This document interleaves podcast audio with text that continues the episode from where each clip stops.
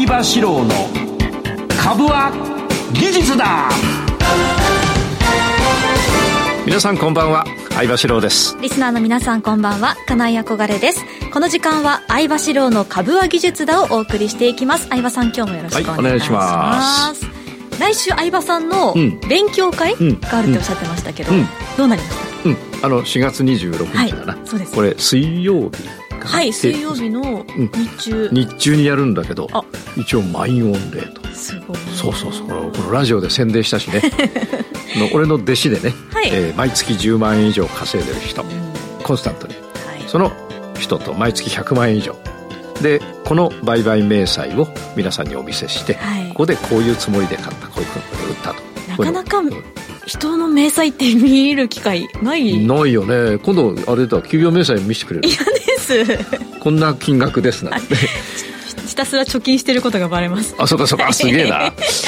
えあのでね平日にもかかわらず、はい、応募が500名から600名あって、はい、で、えー、そのなんだ喋るやつトークショー、えー、トークショーに入れるのが190何名しか入れなくて会場の都合でね。なので、えー、落選した方がいらっしゃる。でその後懇親会が100名、はい、これも結構あ訳ありの懇親会。訳ありの懇親会。これもなかなかな。でこれもね100名しか入らないんだけど、はい、105名ぐらい応募があったんで、えー、えー、どうしようかなと。あ全く別なんですね。えっ、ー、とトークショートークショーがあった後、はい、トークショーの中でえー、懇親会に来たい人をで懇親会。ただこれ全員知らない人だからね今回。株熟成じゃないし。そうですよ、ね、うん、結構あの大変なんだけどまああぶれちゃった人がたくさんいらっしゃるので、はい、えっ、ー、とね今度はこの土曜の午後あたりに。いいですね。あのどっか銀座近辺でやろうかなってあのだからあぶれた人もね、うん、あのぜひ来ていただきたいなとい。う感じで思ってます、はい、お酒とかも一緒に。おお酒お酒お酒銀座ということで。ご飯も一緒ご飯も一緒でご飯も一緒で。いいですね、うん、土曜日の午後だったらいいよ、ね、私も参加したいです。あそうね。来てね来てね。また勉強させてください,、はいはいはい、お願いします。はいお願いします。さて番組進めていきますがこの番組は株職人の相場志郎さんが長年の実績で生み出した技術でかつ実践的な株式トレードについてたっぷりとお話をいただく番組です。この番組は YouTube ライブの相場 TV、相場志郎株塾公式チャンネルでも配信しています。動画配信については、ラジオ日経の番組サイトと相場 TV でご覧いただけます。また番組を見逃したもう一度見たいそういった方のためにファームボンドの会員登録をしますと過去の動画などもご覧いただけます番組ホームページの会員登録バナーからよろしくお願いいたしますそれでは番組を進めていきましょう。この番組はアイディアを形に、そしてその先へ、YHOW The YHOW Do Company と株塾を運営するファームボンドの提供でお送りいたします。相場志郎の相場の潮流。このコーナーは足元のマーケット環境を分析し、今後の見通しを伺います。それでは今日の相場を振り返っていきましょう。18日の東京株式市場で日経平均株価は8日続伸し、前日に比べて144円、5000高の28,658円83銭とおよそ1ヶ月ぶりに年初来高値を更新しました。日経平均の8日続伸は2022年3月中旬以来で、2022年8月22日以来、およそ8ヶ月ぶりの高値水準となりました。アメリカの景気の先行き懸念が和らぎ、景気敏感株の一角に買いが入りました。17日発表の4月のニューヨーク連銀製造業景況指数が市場予想を上回り、同じ日のアメリカ株式相場が上昇したことが投資家心理の支えとなりました。東京市場では7割超えの銘柄が上昇し、銀行株や保険株をはじめ幅広い銘柄に買いが入りました。一方、年初来高値を上回って目先の達成感も意識されやすく、利益確定売りが上値を抑えました。TSMC の設備投資減額の報道を背景に、東京エレクトロンやアドテストなど、値がさの半導体関連株に売りが出たのも相場の上値を重くしました。東証株価指数 TOPIX は8日続伸。前の日と比べて13.92ポイント高で2040.89で終え、年初来高値をつけた3月9日以来の高値となりました。東証プライムの売買代金は概算で2兆4932億円、売買高は10億1234万株でした。東証プライムの値上がり銘柄数は1371で、値下がりは387、変わらずは77でした。ということで、なんか最近は、あ、いつもこの原稿で、こことここまでは読んでと、ここは省いていいよとか、相談するんだけど忘れちゃったもんね。じゃもう自分でできるようになって、大人になったな。よかったです。少しずつ成長させてうおじさんとしては嬉しいよ。ありがとうございます。なんかでも土曜日にやるときさ、はい、あ、コーナちゃん来てくれたら多分ほら、リスナーさ、1万人ぐらい集まっちゃうんじゃないか。そう、どうしよう、減っちゃったら。あ、大丈夫だと思います。大丈夫ですか、うん、あの、来週、今度かな、はい、えっ、ー、と、いつだか忘れちゃったけど、あの、出演してくれる俺の弟子のさ、はい、島田先生っていう、俺のテニスの先生も、会いたいですもん。あ、そうですか。人気者だな。うん。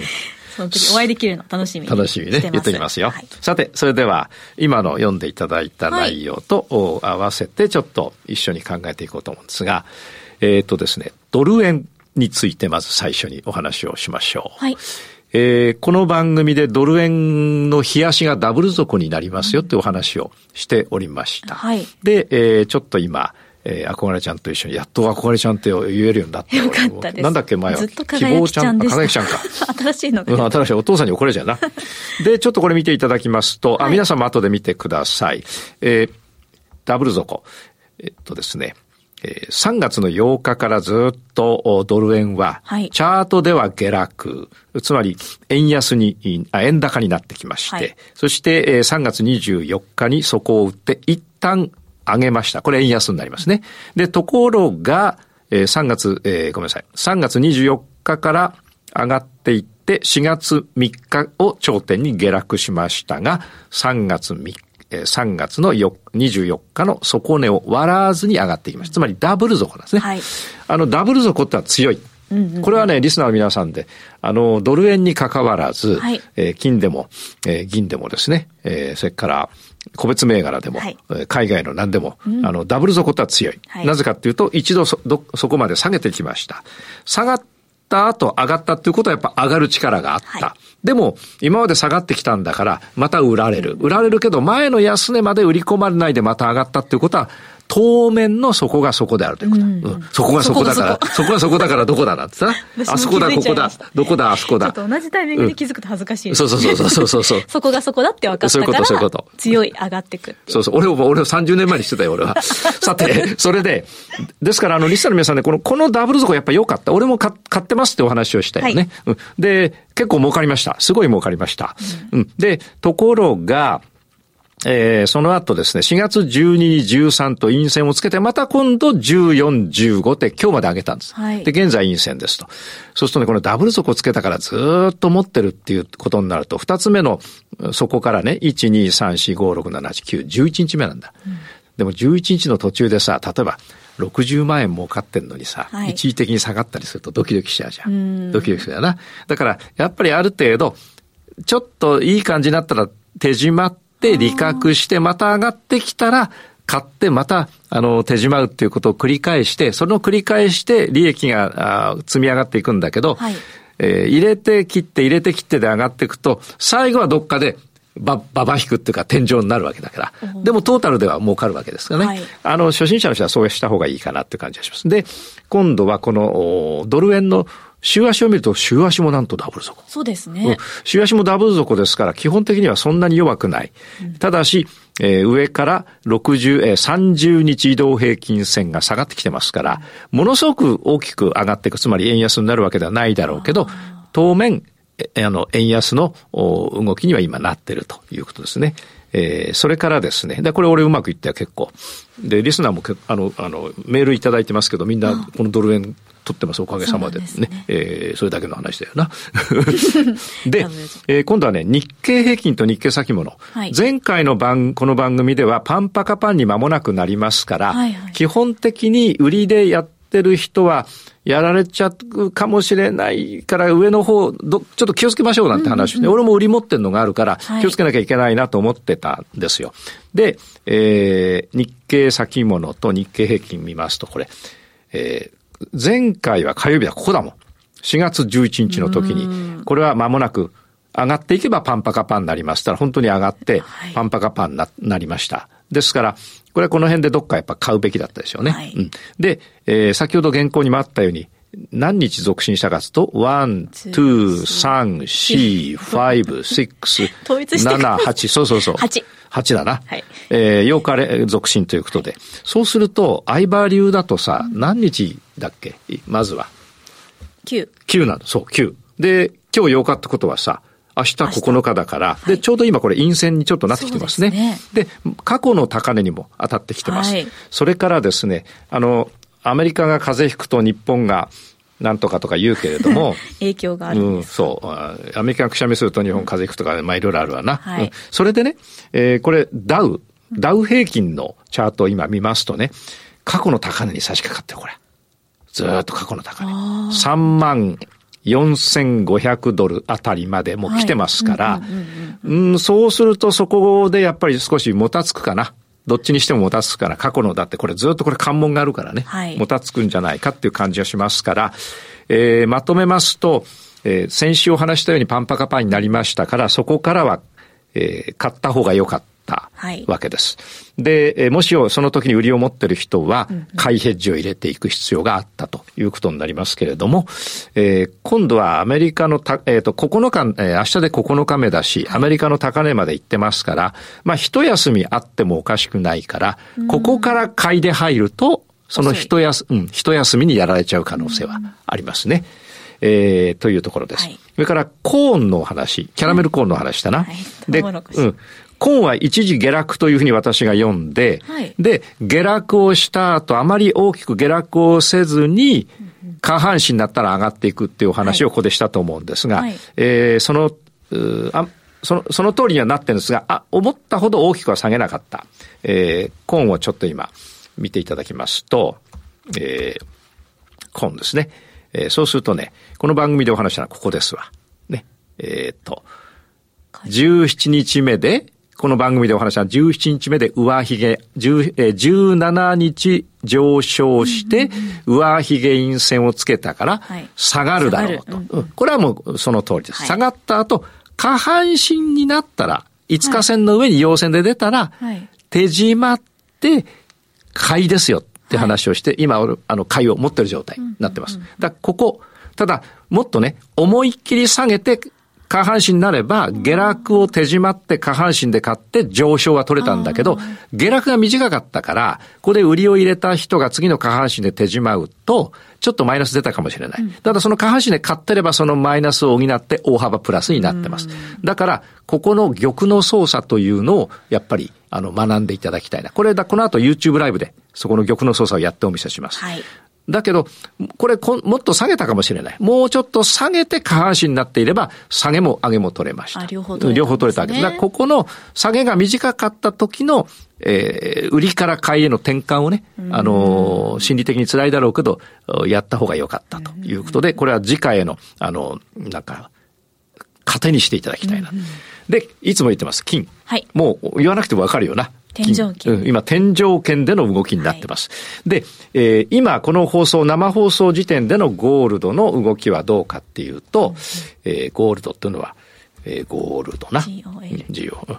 で、ゴールドで見ていきますとね、えー、現時点で、えー、2000、2010、ごめん、2016ドルかな。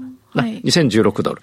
で、やっぱり2000ドルっていうのが過去ずっとの高値だったよっていうようなお話をしていましたけれども、はい、一旦なんとね、2000、一旦どこまで行った ?2063 ドルまで行ったんだ、はい、で、俺ね、2050ドルで売り持ってんだよ。えー、2050ドルで売り持ってるっていうのは、まあ、あの、わかんない人にはわかんないけど、うん、とても美味しい。うん、うん、あの、これからある程度のことがあってもプラスだから。どれくらい美味しいんですか？うんとね、どれくらい美味しい？口、口で言うのはあれだけど、あの、今度ゆっくり教えますよ。それで、え、後でね、あの、トレードが上手になってきたらね、はい、今2000、2000ドル近辺なのに2050ドルで売りを持ってるってことは、例えばこれから、まあ、あと50ドル上げるのって結構大変なんだけど、いくら上げても、とりあえず50ドル上がってもプラマイゼロなんだから、はい、これは有利に戦えるということですね。で、それは下げた時に追いかけて売ると、追いかけて売った後に上がっちゃうと、はい、つまり下がり始めてから売りを入れる。その時にその後上がっちゃうとそれはマイナスになっちゃうじゃない。だからそこで売りを入れずに下がり始めたら今の持ってる玉で、えー、売りを取っていくんだけど、その後上がってって上がってって上がってって上がってって持ってる自分が前に持ってる玉よりも高いところになったら売りを入れれば売りの平均値が高くなるから、より高いところで売ったことになるよね。そうするとこの後ね、勝負としては、下がれば楽勝。はい、で、上がったとしても2060ドル近くならなければマイナスにならないから、鼻歌を歌って、あの、眺めていられる。なるほど。うん。で、また2060ドルとか70ドルになったとしたら、そこでまた売りを入れば、2050ドルで持ってるんだから、10ドルか20ドルしかやられてないんだよ。で、これが3000ドルになることは、まあ、当面ないから、どっかで、あの、一旦の勝負がつく。一旦の勝負がつく。ということで、天井圏の戦いというのは非常にこう、慣れておいていただければ面白いですね。で、ちなみに私は2050、これ言いたかったからさ。はい。しっかり書いてありますね。そう。最後に東京マーケットですが、はい、えー、前回のこの番組でお話したようにパンパカパンになって順調に上がってますと。で、日足パンパカパンになりまして、週足もパンパカパンで月足はなりそうなんだけど、えー、過去の高値になっえ近づいてる、東京もね。はい、それから、えニューヨークも、あの、過去の高値に近づいてる。えー、もう一つはですね、アノマリって知ってる？アノマリうん。あの。傾向？うん。おおすごいね。まあ、そう、まあ、似てる。似てる。うん。えっ、ー、と、理由はわからないんだけど、はい、毎年この季節はこうなるとかな。うんうんうん、そういうこう傾向があるということです。はい、なんか教養出たね。さすがだな。うん。それで、理由はないけど、えー、うん。理由はよくわからないけれども、そういう傾向がこのマーケットにあると。こういうことが多いよ。多いよっていう。例えば月曜日はどうも午後から下がるなとか、金曜日はあの午後からどうなるかなとか、はいはい、なんか。結構そういうのあるんですね。あるんですね。で、それはね、多分マーケットの癖で、はい、例えば、12月ぐらいは一旦こう下がるっていうのは外、昔外資系のトレーダーたちがガンガンやってた頃は、えー、クリスマス休暇がものすごく長いんだね。で、その前にボーナス取っとこうと。外資なんかね、ボーナス5000万とか4000万とか1億とかもらう人いるから、早く手仕舞いをして、で、自分の成果を上司に認めてもらって、クリスマス休暇の前にボーナスもらって、家族とカナダ行くとかさ、あの、オーストラリア行くとか、あの世行くとか、いろいろ。あの世は行く。うん、そう。なんだな。だから、あの、あれなんだ。あの、その辺は下がりやすくなるとか。はい、で、ちょっと前置き長くなったけど、ゴールデンウィーク明けはね、はい、下がる傾向があるんだよ。だから今ね、この時期に上がっ、こんだけガンガン上がってると、はい。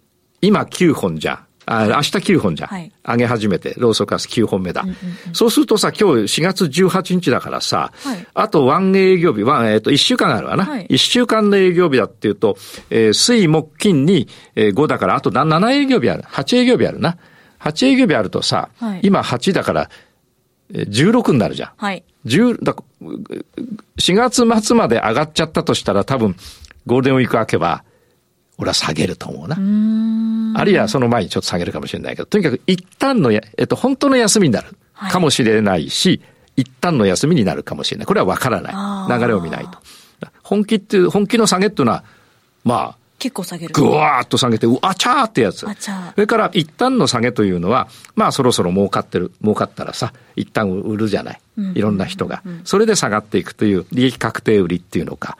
あるいは、またアメリカあたりでさ、あの、なんだっけ、シグネチャーバンクとかさ、はい、なんとかバンクが、またこういうことになって、はい、ああなって、でね、で、今度はドイツ、ドイツ銀行がどうだとか、なんだっけ、スイスなんとかがどうだとかさ、はい、あの、ラジオ日経がどうだとか、いろいろ出てきたと き、出てくんだよね、何ヶ月か経つとね。はい、そうなったときに、えー、どうなるかと、このアノマリーが重なると、ちょっと危ないから、連休明けには一回手締まっとこうかなという感じかな。うん、なるほど。わかりました。ああとスクエアか。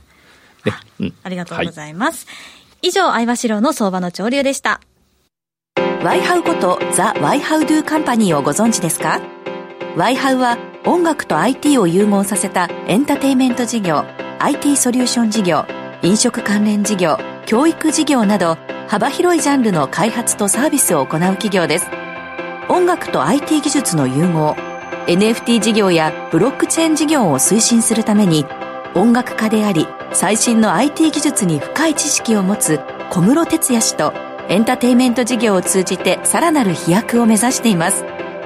多くの出会いや情報ネットワークを通じて先端的でユニークな顧客価値、社員価値、社会価値を発見し、真に豊かな生活文化を創造する。アイデアを形に、そしてその先へ。証券コード3823ザ・ワイハウドゥカンパニーワイハウ詳細は番組ウェブサイト右側のバナーをクリックもしくはワイハウで検索だ投資の提言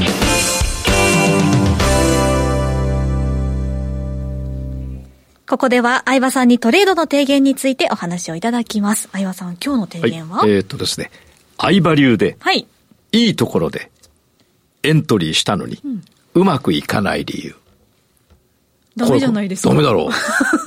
ダメだよな。はい。なんでだと思う例えばいくつかちょっと考えられる。エントリーしたのにうまくいかない。うん、あれおかしいなと。どうしようもないことが海外で起きたりとかした。うん、ああ、あるね、あるね。うん。でね、えー、あの、例えば本で書いてある、本も俺20冊ぐらい出して、今度、今度また出るわ、6月何日。うん。大変なんだ。それで、えー、本に書いてあるように、下半身で入れてみました。はい、逆下半身で入れてみました。うん、ところがなかなかうまくいかないと。はい、えー、まあダブル底だと結構うまくいくはずなんだけど。で、うまくいかないって言うんだけど、その理由の、おいろいろね、考えてみたんだな。はい、そしたらね、こういうことなんだよ。一つは、えー、ロウソク足の本数。例え、なんだよね。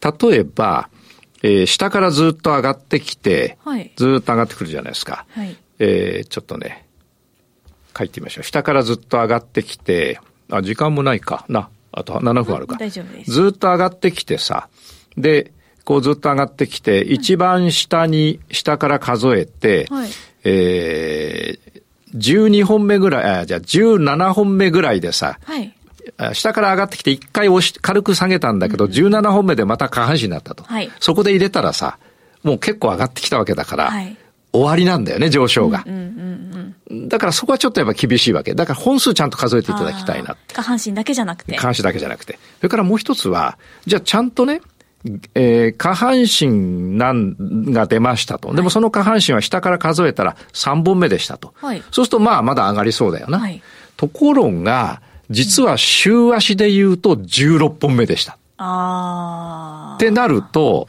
週足で16本目だから、だいぶこう上げちゃった後なわけですよ。はい、そうなると、日足で3本目でも4本か5本目でへこたれちゃうことがあるということですから、あの、日足だけを見ることではなくてね、うん、えっ、ー、と、週足を見ていただきたいということだな。はい、えー、それから、今度はね、もう一つはね、ちょっとこれは今俺研究中で、はい、えー、もしね、あの、研究中で細かいことが分かったら、あの、憧れちゃんだけに教えようかと思ってんだけど。うんうんうん。ね。で、ここで教えてたらほら、みんな聞こえるよ、みんな聞こえる。内緒話、うん、内緒話。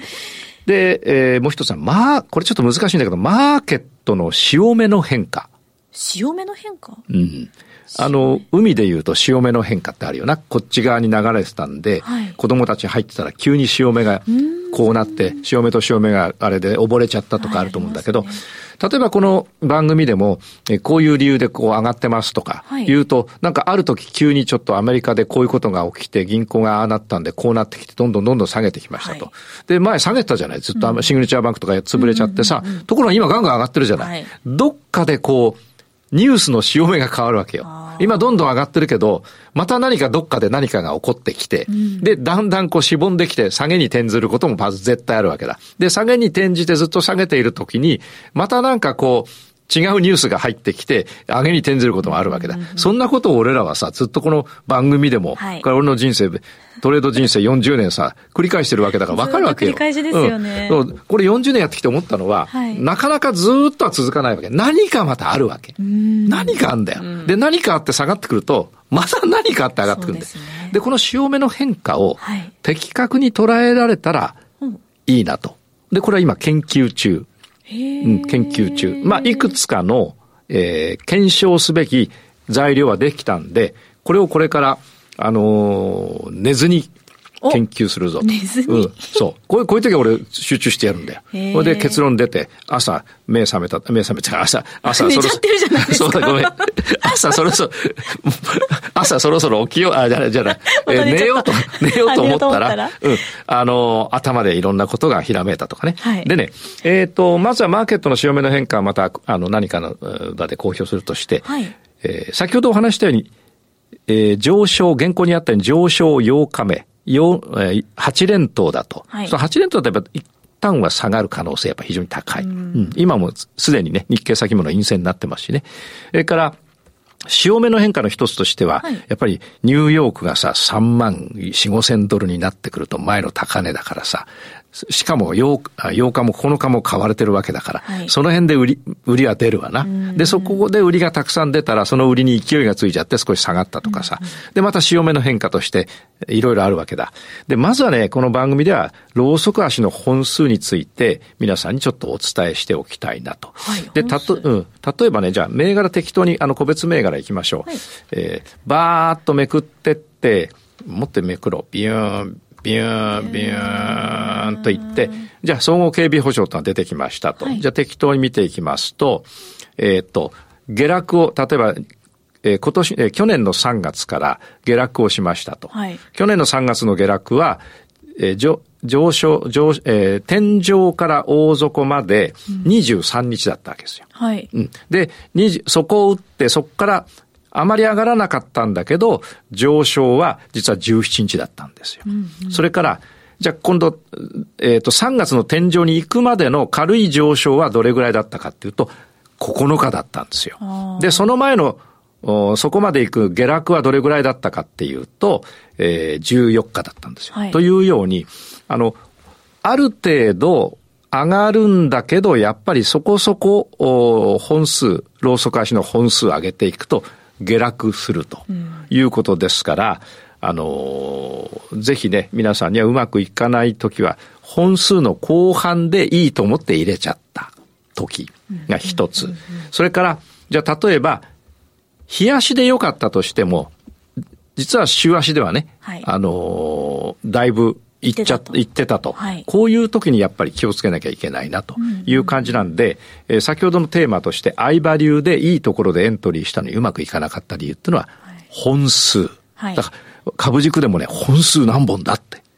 うん、で、講義で当てるじゃない。はい、とやると、まず最初に聞くのは本数何本だ。うんうんうん、陰線か陽線かと。はい、それから5日線の上か下かとか。はい、えー、それから緑、あの、10日線に対してはどうだとか。必ず先に本数はって聞くんだよ。うん、そしたらね、この間の講義面白かった。はい、これが本数何本だって言ったら、あ、じゃあ、えっ、ー、と、当てられた人がどう思って言ったらね、先生本数何本ですかとか、お前自分で数えろ もうそれ聞かれるって分かって、うん、そうそう。で、それほど本数って大事です。